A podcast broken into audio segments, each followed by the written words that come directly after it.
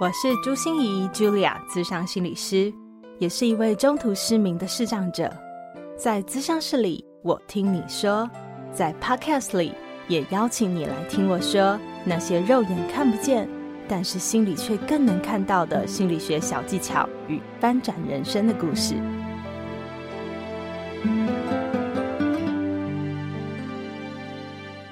Hello，Hello，亲爱的朋友，你好吗？我是朱心怡，Julia，咨商心理师，欢迎收听朱心怡说心里话。好多人问我说：“心怡，你的发型是在哪里设计的呀？你都是去哪里烫头发，或者是你是去哪里剪头发的呀？”来来来，就是这里喽！这次的职人来谈心，我真的是一点都没有给他害羞哈，或者是内举避亲哦，就是要把我从大学三年级认识他以后，就再也离不开他的御用发型设计师纯琳介绍给你。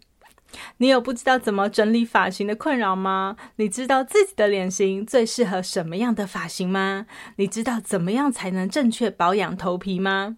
陈琳除了跟我们分享很多他的专业知识和心得之外，也跟我们分享了他是如何应对进退，还有获取客户信任的秘招。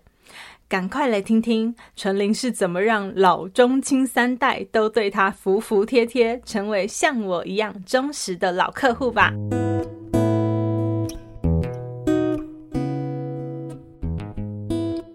其实我小时候呢，我都会自己编自己的头发，然后呢编编就觉得很有成就感，然后呢就会抓隔壁邻居的小朋友也一起来编头发，然后编一编就觉得嗯，我这手还蛮巧的哦，那以后我是不是也可以从事这个呃编头发美的行业呢？然后辗转我就哎选择了这个科科系，然后呢我就开始呃踏入这个行业了。啊，所以一开始的起心动念只是想编头发就对了，然后发现自己是重点是爱漂亮，因为自己想编漂亮的头发，但是我妈妈不会编，所以我只好自己编。啊、OK，所以是不是嗯，做这种艺术行业啊，美的行业，其实自己也要爱美？哎、欸，对，我觉得这蛮重要的耶。嗯，因为你喜欢，你才会。更加的去研究它，没错没错。所以后来的纯琳选择这一行，其实有有经过一些茫然或一些挣扎吗？还是其实你就觉得，哎，就是这一行了，这就是我的天命？哎、欸，其实我刚选择这一行的时候，我非常的努力，因为我就认为说我一定要坚持到底。嗯，所以呢，我遇到很多的困难，我都给他坚持下去。像是什么？像是什么？像是比如说考试啊，或者是说呃工作上的。压力，因为我们在学习的时候，我们那那个年代，嗯，说起来又不说出年龄了，但是还是要讲，因为我们那时候工作是十二个小时，然后呢，下了课班还要继续上课学习，嗯，然后你在帮顾客刚接触这个行业的时候，因为他都是化学的，这个手都是红肿的、过敏的，啊，手都不敢伸出去，哎，就很像烫伤这样。那你也会觉得说，哦，怎么变这么丑？对，很不能适应。但是其实这就是工作的。辛苦的另外一个层面，嗯，那因为那时候年轻小，所以就可以坚持下去。因为我想要朝我的目标前进，所以我就很努力的一直学，一直学，都没有想，就一心一意想说啊，我一定要学到当设计师才可以，才可以，才可以，就一直坚持。嗯，所以纯玲，你是嗯，我我的意思是，你就。一心一意要当个设计师，没有其他的念想，还是说你有其他的选择机会，然后只是你选择了当设计师？哎、欸，应该是说我一开始就选择想要当发型设计师，嗯，但是当我真的学到了，我花了很多时间学到之后，我就觉得我不能满足，我又辗转再去学整体造型。啊，然后呢，我学了整体造型，就觉得哎、欸，还蛮有趣的，就可以接触嗯彩妆啊、新娘这一块的。嗯嗯嗯。那我自己其实也有呃，实际上去工作了一阵子，后来发现到哇，因为那个年代啊，不像现在新密这么的轻松，它是需要跟婚纱业者是结合在一起的，所以他工作时间哇，不是早上五六点，不然就是晚上要拍到。十点十一点，我发哇，工作时间比我之前的十二个小时更长 哇！我就想说哇，他们这个工作也好辛苦哦，尤其是望月的时候。那后来我想想 啊，我还是选择单纯的工作环境算了，不要让自己这么累。但是我觉得我有学到不同的呃工作经验跟体验，我觉得其实也是蛮棒的。嗯、所以我认为啊，年轻的时候就要多尝试、多学习。嗯，只要跟没有关的都可以。所以纯玲，我我就不想去，我们去挖那个到底是什么年代哈？可是听起来是，对对，可是听起来是有一点点年代差距的。那呃，请问那个时候听纯玲这样讲，以前的那个年代好像真的非常辛苦，要日以继夜，然后白天也超，晚上也超，要工作十二个小时哈。可是现在年代不是这样吗？哦，不是了，不是，太幸福了。现在工作其实因为有劳基法的。的条约，所以现在只要工作八小时就可以了。嗯嗯，而且现在的学习环境就不是全方位的了，就是单一项，你可以专攻某一项，成为那一项的设计师。嗯，所以相对来讲简单一点，然后工作又不会这么累。什么什么单项？像比如说，你就专攻染发哦，发型设计师，或者是你是专攻烫发发型设计师哦，就只。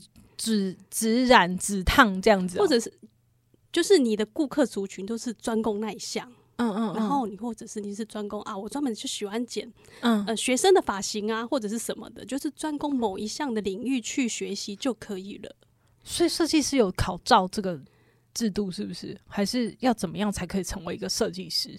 其实设计师他是有执照的，那目前在政府这边就是有。呃，最基本的就是丙级，再来就是乙级。那乙级就是讲师类的这样子。嗯，那但是如果你想要把这个领域学得很好的时候，其实还是要靠自己不断的去学习跟接触，因为这个就属于努力学习跟天赋结合在一起。所以考上丙级以后，就可以挂上我是发型设计师的头衔，是这样吗？这是基本门槛。基本门槛。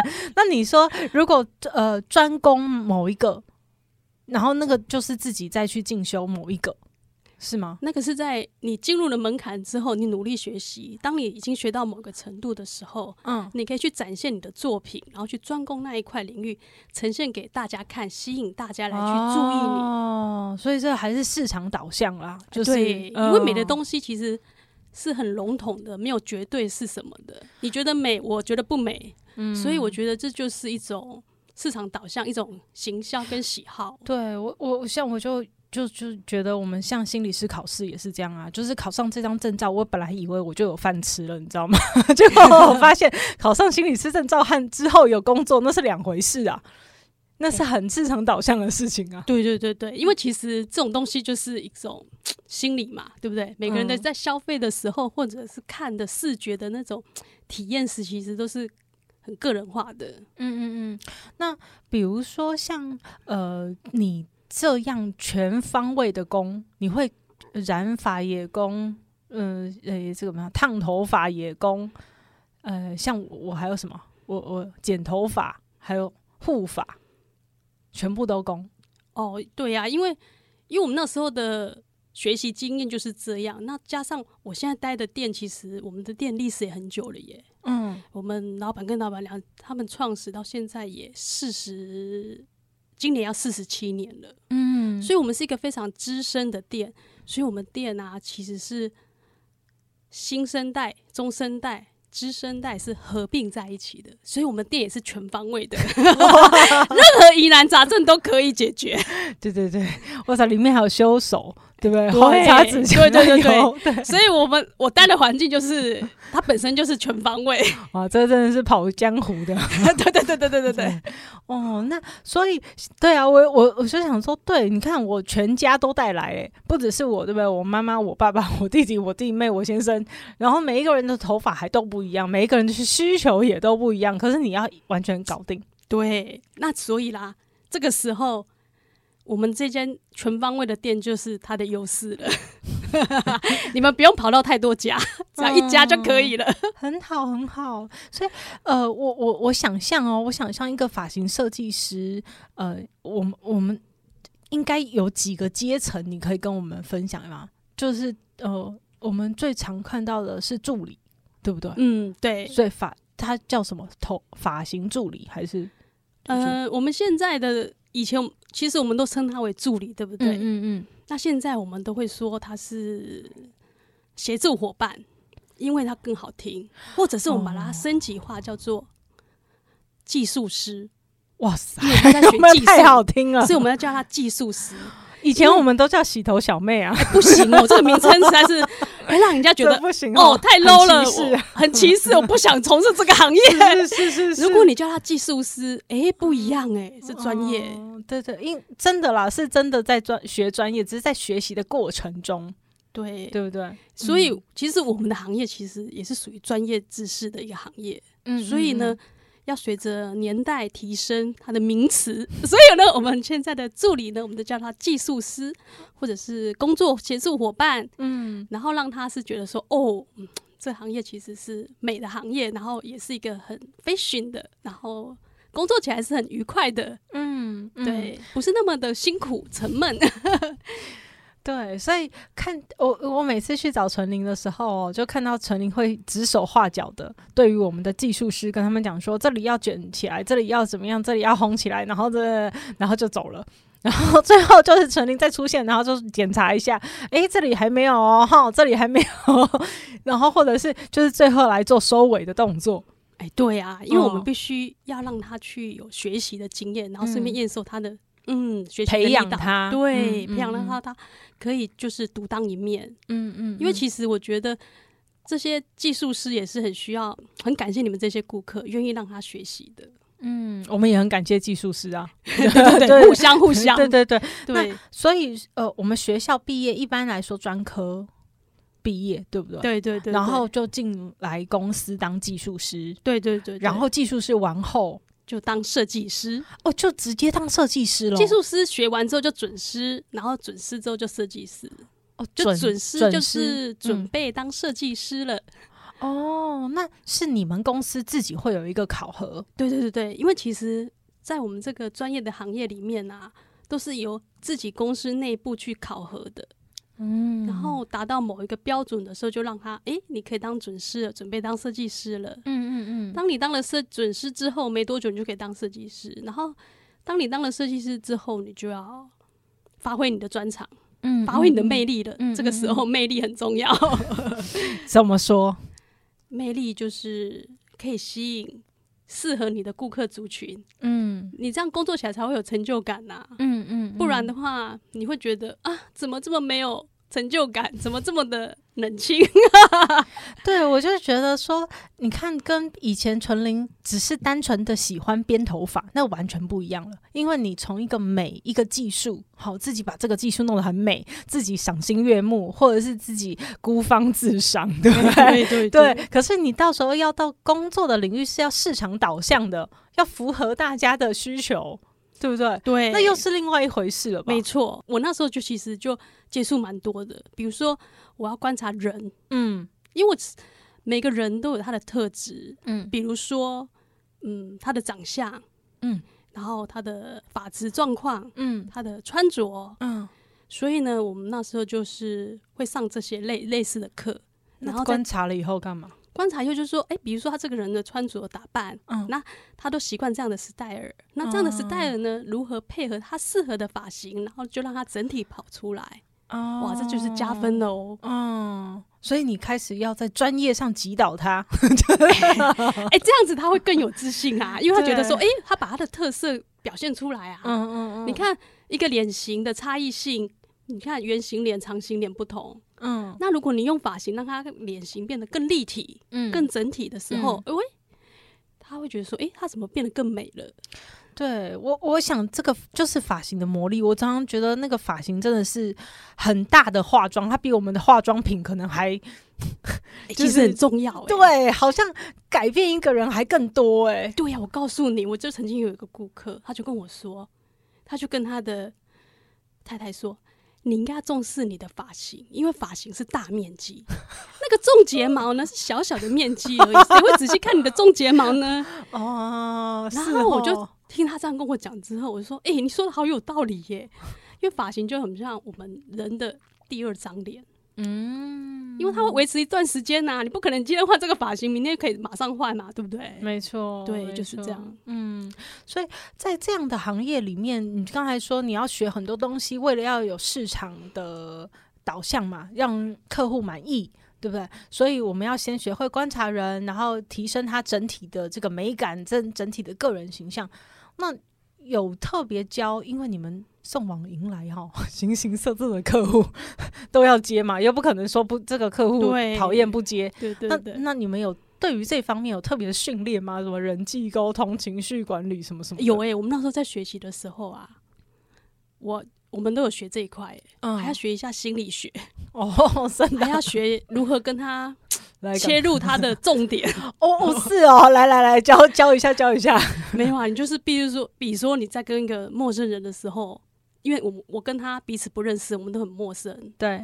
但是我必须要跟他透过聊天，比如说先聊，嗯，我们可以先观察，哎、欸，这个人的皮肤很漂亮，我们就说，哦，你皮肤很漂亮哦，很白皙哦。他一听到，他就觉得，哎、欸，有点亲切感了，就拉近距离啦。哦，拉近拉近一点距离之后，我们就可以跟他聊其他的。啊，比如说他今天穿的衣服或什么的，那他今天假设他如果是一个 OL，是一个套装式，我们就说哦，你今天穿的很正式、很优雅哦。嗯、那你今天这个发型应该用怎样会更棒啊？这样跟他的建议，就是由那种轻松愉快跟他现自己呈现的状态来去切入，然后让他更提升加分。我觉得这样子的话，会比较拉近我跟他的距离。嗯。所以，如果在陌生开发的时候，你们主要怎么样去很快的看到它的亮点，对不对？然后就从那个亮点里面贴近它。哎、欸，对，你说的好对哦，嗯、我一讲你就懂。对我，我刚才就在想说，陈琳到底是用哪一招对我？哎、欸，你你你你觉得哪一招？我我我记得我大三的时候来找你，因为我大三很。很清秀哈，各位，我们不叫纯，叫很清秀，就是看起来不是很呆呃，但是我觉得还蛮呆的。然后那时候我记得就是纯玲第一次跟我讲说，哎、欸，欣怡你的头发其实很直发直很好，很长。如果你卷起来的话，就是下面有一点点大波浪的话，你会看起来更活泼。哦，我记得那就是你跟我讲的，对，因为那时候你那头发是发质这样，因为都没有被任何 对，因为我就是乌黑亮丽直的长发，对，我就是觉得，因为我大家知道我脑瘤开刀嘛，对，要一直把头给把头那个什么头发给全部剃掉，剃了三次。你知道，所以我好不容易流出来了，我就 好珍惜它哦，千万不能搞破坏，你知道吗？对，然后是陈琳第一次鼓励我，然后让我尝试，然后我从那时候好像到现在，我从来没有是直头。哎、欸，可是你不觉得你卷发好好整理哦？对，而且你已经要脱离那种清汤挂面的概念，对对对对对对，对，这么现在变成柔媚的感觉也蛮不错的。对，是所以我觉得很棒的，就是。怎么从一个人的 那个观察一个人的气场啊，观察一个人的气质啊，然后他的特色，然后你去切入，然后去提升他的美的那个丰富度。对对对，因为我觉得这样子是最快速，然后最可以让他理解的。那你会观察到每一个个每一个客人要有不同的特质，就是跟他讲话要有不同的气口，或者是讲话要有不同方式吗？当然要啊！哦，我告诉你，有些气口就是我有钱，我就是老大。然后呢，你跟他讲话，你可能就是要非常的尊重他，也不能够太怎么样。比比如说一下，比如说那种。贵太太，嗯哼，当然有些是很和蔼可亲的，嗯，那有些就会觉得说，哎，欸，我说什么就什么，所以他讲话方式就是用指使的，呃，颐指气使的那种，对，习惯命令式的。对，他说你就是怎样怎样，你就怎样怎样，我就是要怎样怎样怎样怎样，你就是什么，反正他的语气就是不是那么的客气。当然啦，你听起来会很不舒服。对。所以那时候就是吞一下口气好了，吞一下，吞吞一下，吸一个呼吸赚钱。哎、欸，对，赚钱辛苦，所以嗯，吸一下，吞进去好了。因为其实我觉得，在这个职场上，我们真的面临不同的行业的人是真的是非常多。当然，好的人是更多。我觉得，那其实我们刚才说的那个只是少数的而已啦。其实这个行业其实是蛮有趣的，因为呢。我们不同年龄层啊，不同呃工作职位的都不一样。那我们在跟他聊天的时候啊，就可以学到很多不一样的知识。那我就觉得，嗯，很棒啊。对，我也觉得，也感觉好像就是纯玲的话题是很丰富的。对呀、啊，就跟你讲话不会无聊。因为对啊，因为比如说我现在跟心理你聊天。那你是心理师，我就可以学到很多心理的方方面的那种呃话题，或者是那种心心里讲出来的一些话什么的，我觉得那都是很棒的体验。那会有客人不想跟你讲话吗？只想说你，我就是买你的服务啊，就像哦啊，我们就要识相一点呐、啊，就专业给他服务好就好了，不要讲话了。啊，所以你能观察到说哪些客人？我告诉你，我们以前刚踏入这个行业啊，我们的老师都教我们，美感最重要，要会看，察言观色。啊，所以一句话就可以知道对方到底是冷漠的回应、冷淡的回应、据点的回应，还是很想跟你继续聊下去的回应。所以你要认真观察他。嗯，所以真的眼睛看起来就是发型设计师，不管是要把我们弄得美美的，还是要把我们弄得安安稳稳的，然后继续跟着他，很重要。嗯，对，我觉得有时候要了解对方的心理。嗯，因为其实消费者来这里，他。除了来消费，他也希望你能够理解他，他才会安心。嗯，所以你自己有没有什么一些获得客人的信任的绝招？因为我感觉哈，跟着你的客人好像都像我一样，就是会一直忠实的给他跟下去了。哦，我的绝招应该就是我很真诚的待对待每一个顾客，因为我觉得很真诚。然后很用心、诚信的去服务他，我觉得这样子他其实可以感受到的。诚信的服务他，因为所谓诚信就是我们诚实告诉他哪里些优点可以让他表现出来，嗯、而不是天花乱坠说、嗯、哦，你真的很棒、很棒怎样之类的，嗯、他根本就是很朴实的那种感觉，不是那种很很碰红。哎、欸，对呀、啊，你去碰红人家，其实也达不到那样子，那那这样就不好了。我觉得。你要给人家一种信任感，就是你要觉得他觉得说哦，很安心，嗯，很稳定。嗯、那当然了，这个建立就是要有一种，你要很真诚的去跟他服务。我觉得真诚蛮重要的啦，应该是这两个字，真诚的去为他服务，给他好的建议，然后让他展现他最好的状况出现，最美的造型。嗯，对，对我我记得我记得那个纯林好像最大的赞美。就是你，你弄完我的头发以后会说：“哇，心怡，这样你们很轻，真的很是，你看年轻很多。”这好像就是你最大的赞美。可是我其实听过很多，就是网络上或者是其他发型设计师在赞美的时候都蛮浮夸的。就是你哦，对啊，其实其实我觉得浮夸有浮夸的亮点呐，但是。嗯但是呢，应该是我本人个性就比较内敛一点，我就不太浮夸。所以那个真实，这可能也很难学，人家觉得很难骗人。对，我就很难骗人，因为我就很真实。那所以为什么我们顾客都可以跟我就很像好朋友，可以讲真话这样子？就是我觉得这种就是一种真诚的一种信任嘛，这样子。嗯嗯。那如果遇到像那种颐指气使的，你怎么真诚呢？我还是适当的真诚讲。因为有时候是为了让作品更好，有时候真诚的跟他引导看看。哦，那如果真的配合不来，我就会学舍放生吧。反正头发是你的，我已经跟你讲过了。哎，对对对对对对对对对，因为因为其实我们没法左右任何人哎，其实我们只能够好好做自己。嗯，你左右别人对我们也太累了。对，做好自己才是最重要他的头发嘛，他满意就好啦。哎，对对对对，对，对，我们想办法就是让你满意。那我们给你一些我的建议，但是如果你那个不是你喜欢的，那那那也没关系嘛，反正没那么主观。对呀，对呀，因为我觉得美的东西没有所谓对跟错，我会给你的一个建议，但是你不要，你要你的，我那我就以你为导向，但是结果如何，我已经尽力了。这样就好了。对，所以知道哪里该用力，哪里该放松。对对对，因为生活就是这样啊，嗯、不然你把自己绷得太紧，其实也不好。那像这样子的客人，我我的意思是说，如果跟你有很大的反差的客人，你还有办法喜欢他们吗？或者是你会欢迎他们吗？其实我觉得来者都是客啊，然后呢，即使他有他的想法，我们也要尊重他，嗯、因为那就是他的喜好。但是我能够满足他的喜好。这个也是一种另类的成就感嘛，对不对？也不错啊！啊，这样想也是另外一个层面哈。对哦，就是我能把那么难搞的客户搞定，我真是好棒棒啊！哎，对对对对对，而且我是可以有那种挑战的，你知道意思吗？哦，人就是要有点挑战的感觉，哎，就有点成就感了。不管他到底是不是多符合美，但是哎，符合他，他喜欢，哎，那就挑战成功了。嗯嗯嗯，对不对？是啦，这样这样这样这样感觉就是不停的在挑战嘛，因为真的是形形色色不同的客户。那呃，我就来问一下纯玲的专业哦，因为在发型设计师，然后你看过那个老中青三代的 的头发，对不对？自然卷的、烫的，然后或者是烂掉的，或者是挑染的，你也都看过。你觉得大家最常出现的发头发问题会在哪里？那我们来讲讲年龄层好了。嗯，如果年轻人现在的年轻人当然啦，他发质是最好的，所以呢，他要设计任何发型。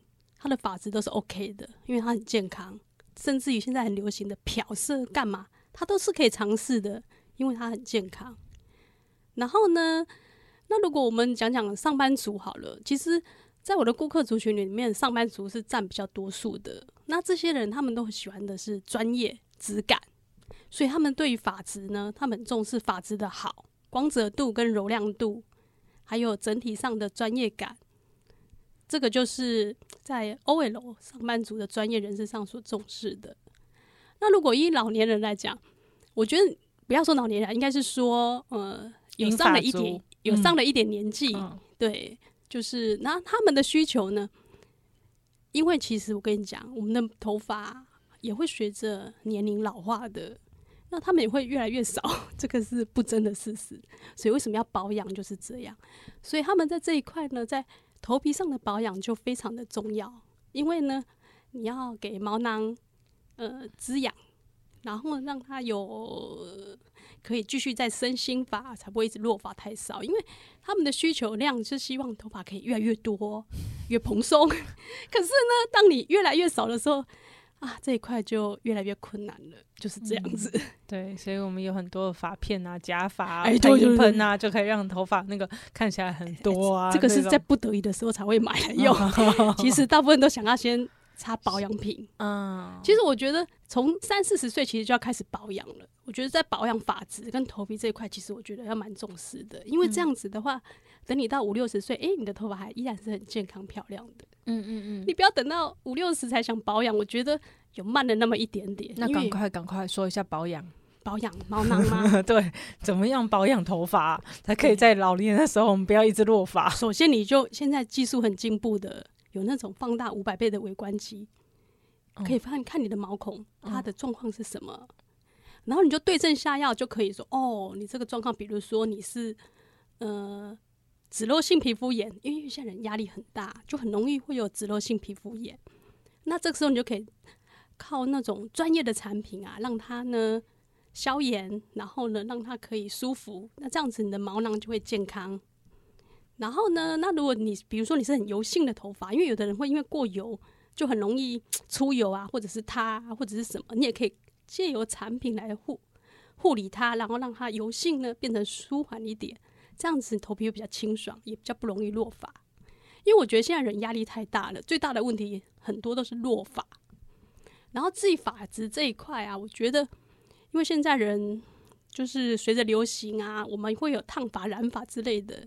那做了很多这些之外，发质势必就是破坏了嘛。那我是觉得一个月呢，可以做一次深层的顶级护发，让它持久一点。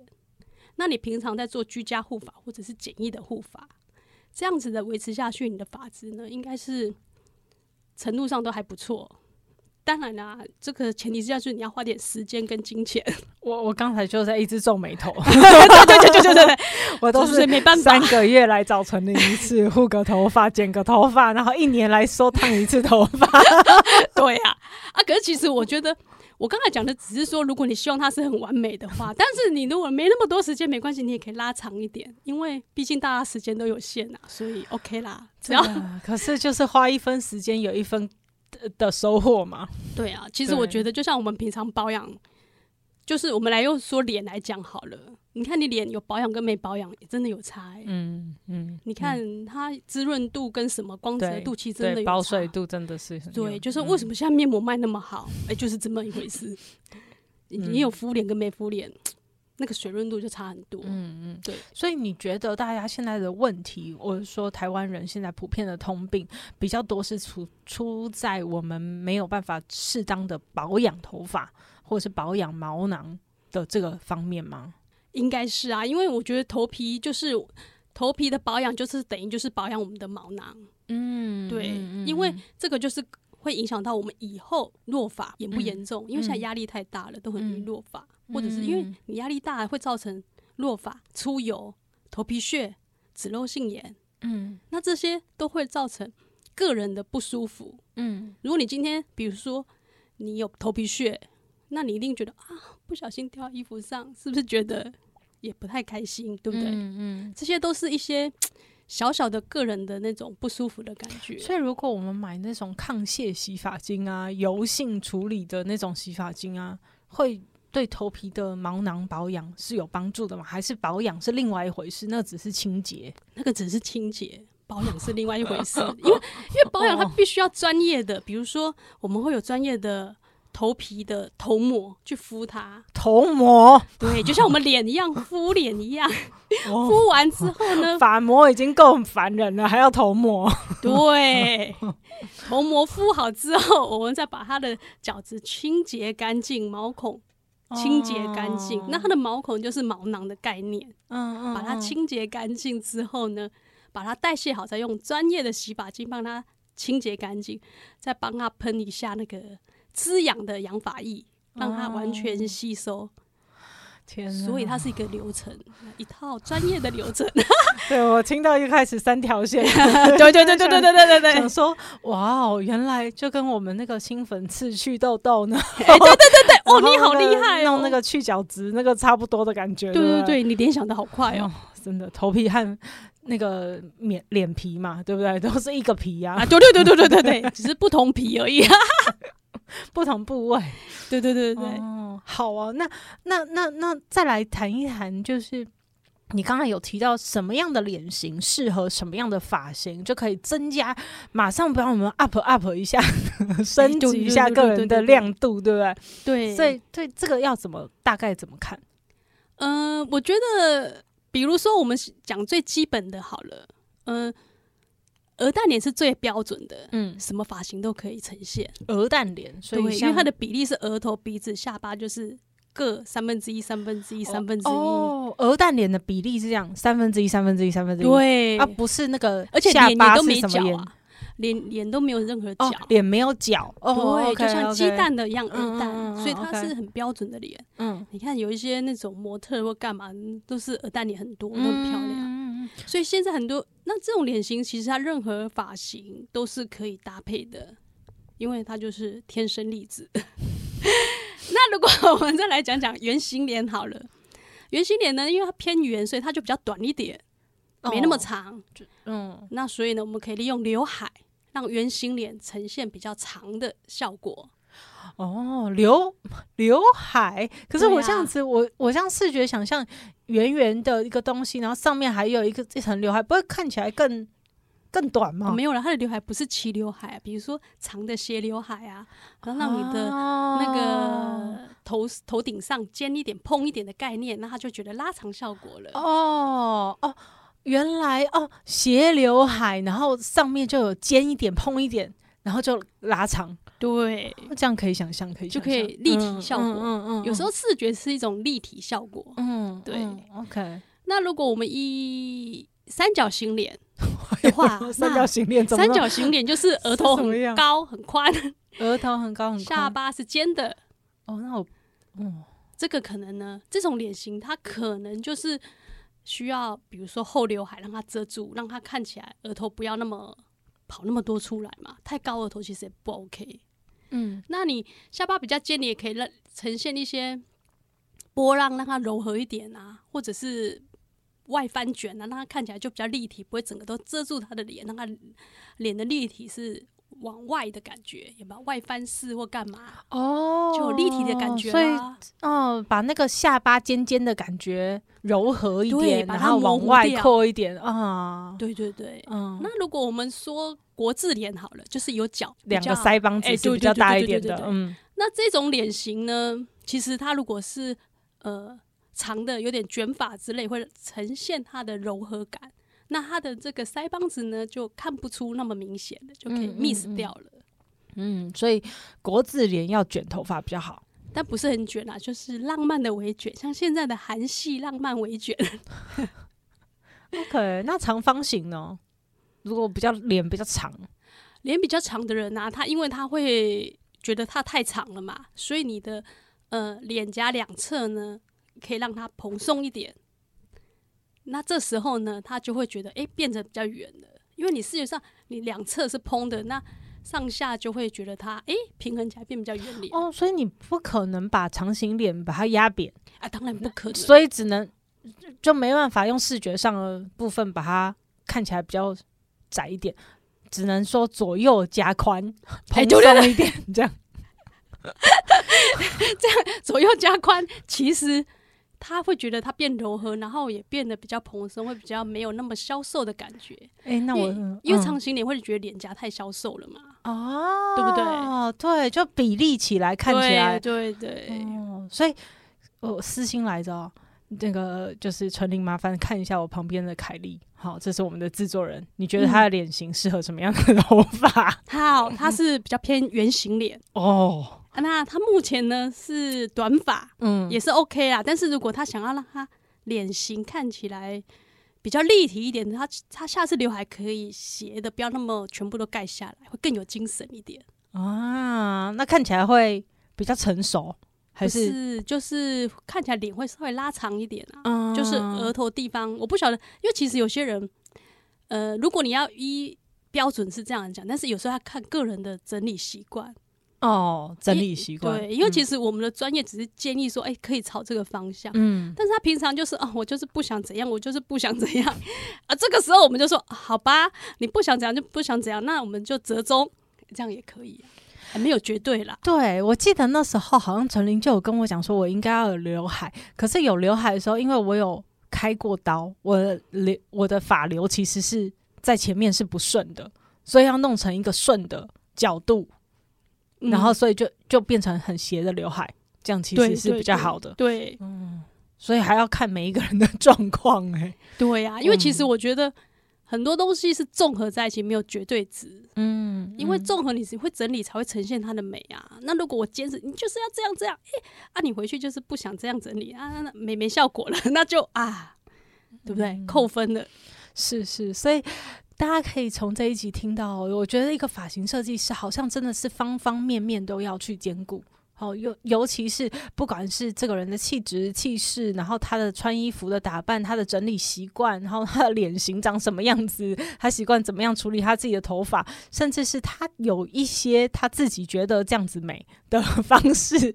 我们的发型设计师好像一下又要很很很专业的给一些建议，可是一下好像又要很配合，哦，很很能够去符合每一个人对美的需求。好，真的是很不容易，感觉那个姿态要非常柔软。哎、对，我觉得这个职业真的是姿态要柔软一点，因为你会面临形形色色的人，那所以啦，就叫做服务大众、服务业的特质，就是要有。柔软的身段，没错，嗯，不容易，不容易。对，那我想要问纯玲最后一个问题，就是我们如果想要找你做发型，应该怎么去找你呢？哦，我目前工作的地点是在中山国中捷运站附近的 Timeless，那我们有个人官网的 Line@，嗯，这底下就可以找到我了。好哦，好哦，Timeless。哦，我跟大家讲，Timeless 有一个很好笑的笑话。那时候我们以前叫 Happy Hair 嘛，然 后我们后现在叫 Timeless。然后我就是在跟陈林讲说，Timeless 为什么要叫 Timeless？他是哦，时间不够用，所以现在人都没时间嘛，所以要来这边，对不对？然后陈琳就很严肃的告诉我说：“不是，这是永恒。”他说：“怎么差那么多？一个是没时间，一个是永恒。”对呀、啊，他真正的意思解释其实是永恒经典。好好好，为什么会这样呢？我顺便带一下好了，嗯、因为我们我们公司是很有历史的，我们已经迈向四十七年。嗯，那所以呢，他。希望以后更永恒、更经典，啊、所以就取了这个名字。不是没时间的意思啦，哈，大家别误会。我们也会把所有的呃资讯都放在我们的节目资讯栏中，欢迎大家多找 Timeless 里面的纯玲。谢谢纯玲，谢谢谢谢心怡，谢谢。心念转个弯，生命无限宽。如果你喜欢我的节目，邀请你可以继续追踪，并且给我五星评价和留言互动。如果你也感受到我们团队的用心，可以使用自由赞助的功能，给予我们实质的鼓励哦。咨商需求、合作邀约，或想要了解更多心理学的知识与故事，节目说明栏中都有我更多完整的资讯哦。